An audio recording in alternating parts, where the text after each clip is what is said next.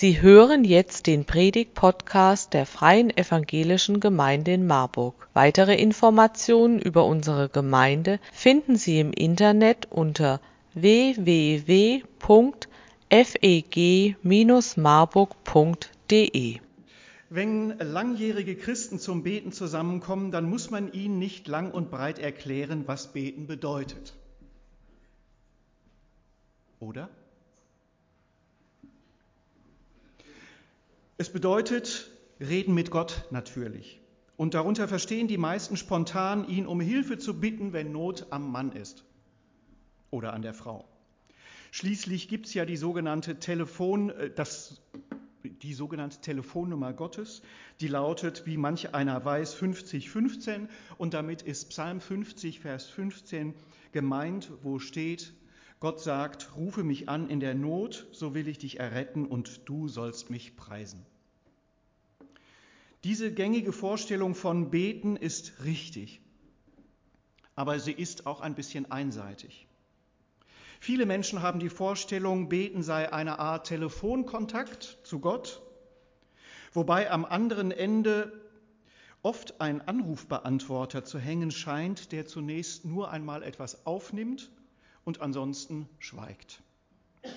Auf den redet man dann, wenn man betet, alles drauf, alles, was einem wichtig erscheint, sagt zum Schluss Amen und dann heißt es warten, also wieder auflegen. Einseitig ist diese Vorstellung deshalb, weil sie nur aufgreift, dass wir mit unseren Anliegen zu Gott kommen können. Und dass das manchmal so etwas ist wie, man weiß nicht genau, was daraus wird. So zu beten ist natürlich schon gut und richtig. Denn oft ist das Notgebet, was jemand spricht, ja der Beginn eines neuen Kontakts zu Gott. Und Gott reagiert darauf auch ganz schön oft, selbst dann, wenn wir manchmal etwas länger darauf warten müssen. Aber was ist, wenn auf den vollgesprochenen AB-Speicher Gottes kein Rückruf erfolgt? Keine Erhörung, was ist, wenn Beten dann irgendwann als einseitig und als ermüdend empfunden wird? Was man da nur noch tut, weil man es aus Pflichtgefühl vielleicht tut oder weil man die Hoffnung nicht verlieren will. Wenn das passiert, dann reduziert sich das Gebet ganz oft auf ganz wenige Minuten am Tag vielleicht und das ist für manche dann auch schon viel. Wer die großen Zusagen kennt, mit denen Jesus das Gebet ausgestattet hat, der ist vielleicht auch deswegen bald so ein einseitiges Bitten leid. Bei manch einem schleicht sich sogar irgendwann das Gefühl ein, beten nützt nichts und steht vielleicht sogar im krassen Widerspruch zu dem, was Jesus zum Gebet sagt. Leute, die sich in der Paar- oder Familienberatung einsetzen, haben längst erkannt, dass das größte zwischenmenschliche Problem immer die Kommunikation ist. Alles lässt sich angehen und das meiste davon lässt sich auch bewältigen, wenn man drüber reden kann. Leider ist ausgerechnet das Miteinanderreden bei vielen, vielen Menschen so unterentwickelt wie Lesen und Schreiben bei Idätzchen.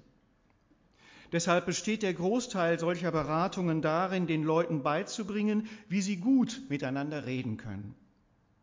Das muss man lernen. Und das kann man zum Glück auch lernen. Zwischen uns und Gott verhält sich die Sache so ähnlich.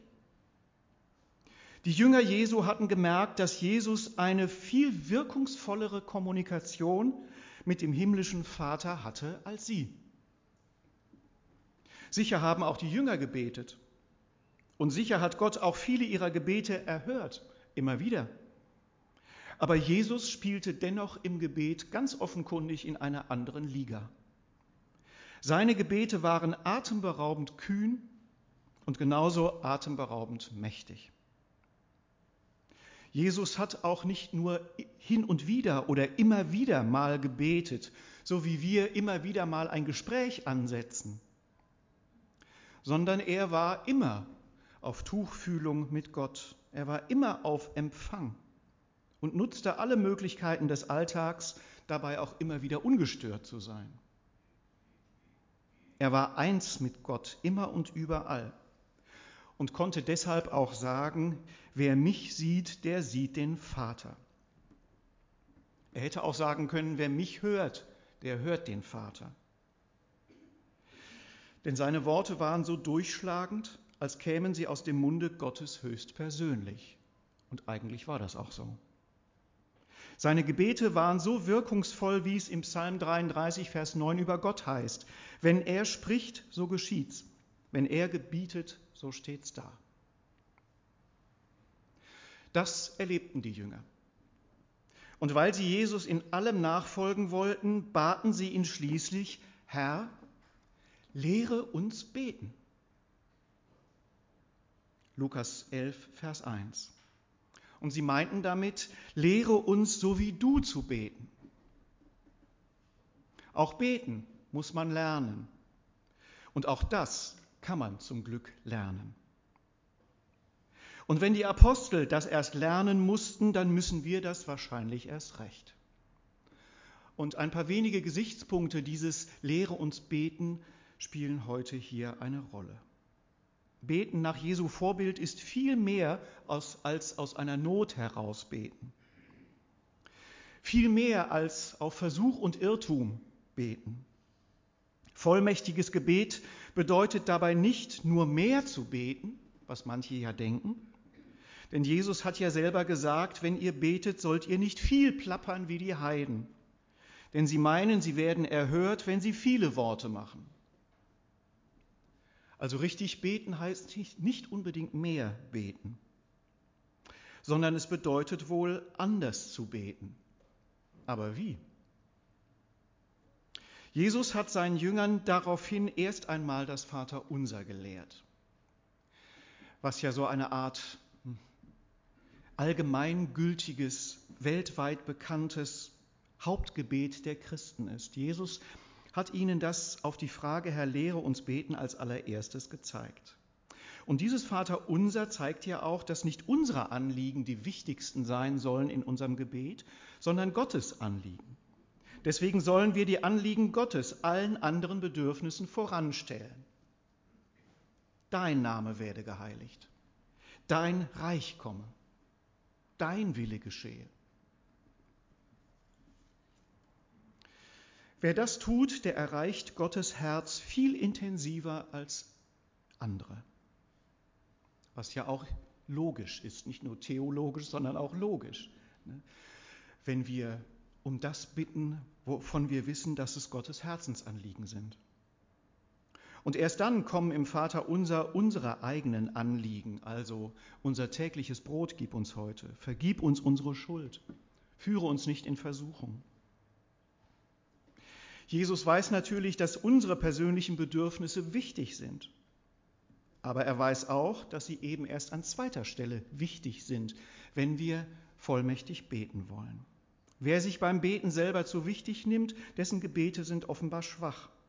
Wer dagegen Gottes Herzensangelegenheiten an die erste Stelle setzt, der ist nah bei ihm. Das ist schon mal grundsätzlich wichtig für wirkungsvolles Beten, finde ich. Und dann lehrte Jesus seine Jünger noch, wie wichtig die Art und Weise ist, mit der wir beten. Und das ist nun eigentlich das Hauptstichwort unserer Predigt heute. Wir sollen nicht nebenbei beten, so nach dem Motto, ach, hätten wir fast vergessen, beten müssen wir ja auch noch. Wir sollen es nicht aus Pflichtgefühl tun, sondern mit ganzer Leidenschaft mit Hingabe, unnachgiebig, dringend, ohne nachzulassen. Das hat Jesus in mehreren Gleichnissen seinen Jüngern sehr, sehr dringend ans Herz gelegt. Deshalb lautet unser Thema heute auch, unverschämt bitten zeigt Glauben. Und dieses unverschämt, damit meine ich heute ohne Scham. Kinder bitten ja oft ihre Eltern relativ schamlos um alles, was sie haben könnten oder haben wollen. Auch wenn das in den Ohren anderer unangemessen klingt. Aber Kinder tun das. Und warum tun sie das? Weil sie rückhaltlos geliebt werden. Sie können sich mit ihren Bitten eigentlich nichts verscherzen. Sie handeln sich manchmal etwas ein, was ihnen nicht gefällt, wie zum Beispiel, das passt jetzt nicht oder ich will das nicht. Aber sie bitten relativ unverschämt, ohne Scham, weil sie geliebt sind. Oder ein anderes Beispiel zum Thema ohne Scham. Wenn Partner sich wirklich lieben, dann zeigen sie sich auch einander ohne Scham. Sie brauchen die Scham nicht mehr, um sich zu schützen. Sie brauchen sich nicht mehr verstecken, weil sie wissen, der andere liebt mich so, wie ich bin. Und dieses Schamlossein ist ein großer Beweis gegenseitigen Vertrauens. Und in diesem Sinne meine ich das, was da vorne steht, nämlich unverschämt bitten zeigt Glauben. Eins der etlichen Gleichnisse, die Jesus zu diesem Thema erzählt hat, möchte ich jetzt lesen. Es handelt sich um Lukas 11, die Verse 5 bis 9. Lasst uns dazu aufstehen.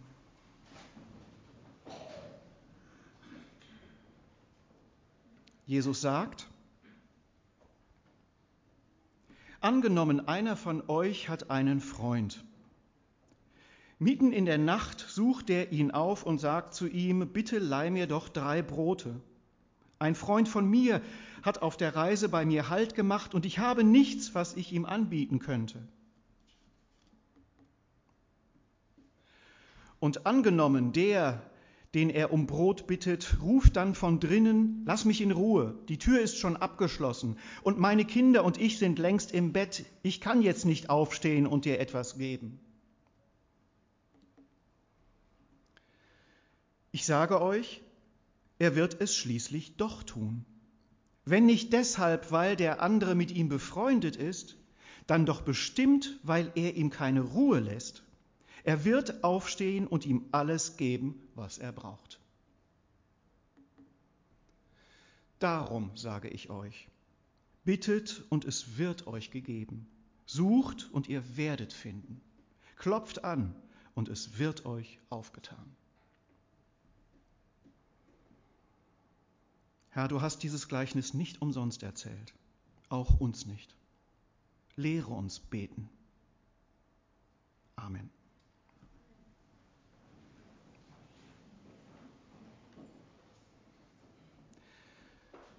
Den Zeitgenossen Jesu war ja Gastfreundschaft richtiggehend heilig. Sie fühlten sich absolut schlecht, wenn sie einen Gast nicht bewirten konnten. Gastfreundschaft ist auch ein Wesenszug Gottes. Wir sind ihm immer willkommen und niemals werden wir ihm lästig. Immer will er uns mit dem versorgen, was wir brauchen. Er ist unser Vater, der uns liebt. Auch deshalb war und ist bis heute die Gastfreundschaft unter den Juden mehr als nur ein kultureller Gesichtspunkt. Sie ist eigentlich ein Zeugnis für die Liebe Gottes zu jedem Menschen. Egal, ob es passt oder ob es nicht passt, Gastfreundschaft hat deswegen Vorfahrt. Aus diesem Grund treibt es diesen Mann noch um Mitternacht zu seinem Freund im Dorf, um etwas zu bekommen, was er selber gerade nicht parat hat. Die Familie des Freundes schläft zwar schon in diesem hellhörigen Haus und der Sicherheitsbalken ist längst in die Eisenringe des Tores äh, hineingeschoben, aber wird der Freund ihn hängen lassen,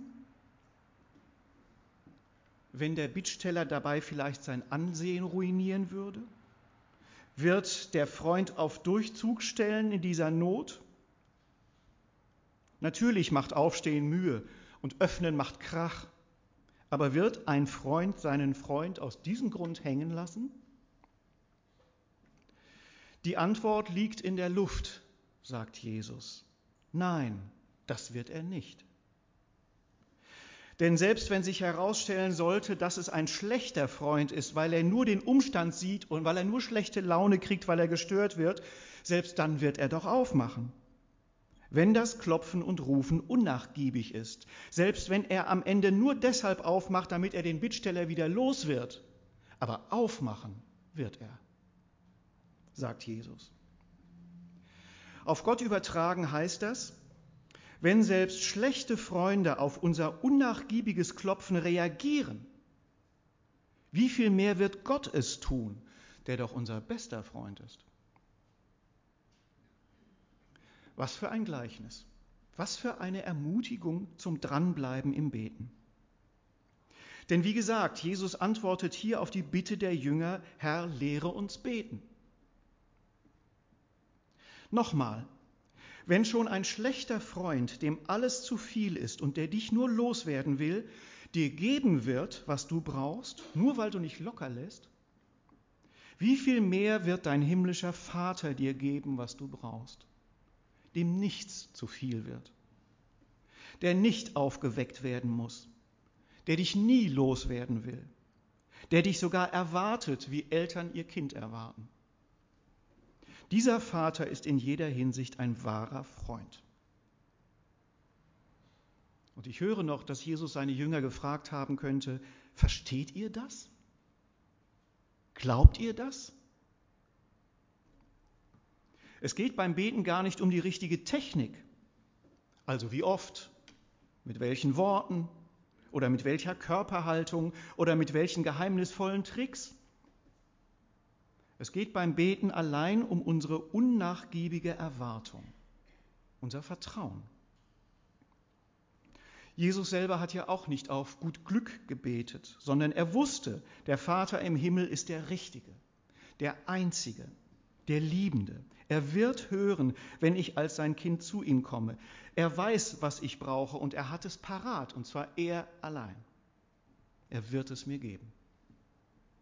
Diese sichere Erwartung hat Jesus bewogen, Gott die Tür einzurennen, unermüdlich und zielstrebig. Er ließ sich von gefühlten geschlossenen Türen nicht abhalten. Er ließ sich von gefühlt langen Wartezeiten nicht abhalten. Er wusste, da ist er zu Hause. Er hatte die sichere Erwartung, dass Gott ihm aufmacht, und er hat sich dabei für nichts, was er gebetet hat, in irgendeiner Form geschämt. Das brauchte er auch nicht, weil er geliebt war. So sollen und können auch wir beten, sagt Jesus. Das ist schon mal das Wichtigste, finde ich, an diesem Gleichnis. Dieses, es wird euch gegeben, baut darauf. Gott weiß, was ihr braucht. Manchmal weiß er es besser als wir selbst. Deswegen können die Gebetserhörungen durchaus unterschiedlich aussehen und nicht ganz dem entsprechen, was ich losgeschickt hatte. Aber die Tür geht auf. Gott wird mich versorgen. Es gibt noch einen kleinen Gesichtspunkt dieses Gleichnisses, den ich ebenfalls sehr, sehr ermutigend finde. Der Bittsteller kommt ja unerwartet. Er kommt zu einer absolut unpassenden Zeit mitten in der Nacht.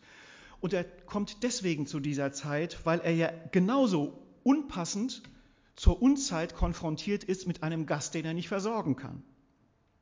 Er war unvorbereitet. Das macht für mich als Beter einen tiefen Sinn. Diese Not des Bittstellers steht für einen ganz unerwarteten Mangel und unerwartete Mängel oder Situationen, auf die treffen wir ja andauernd immer wieder.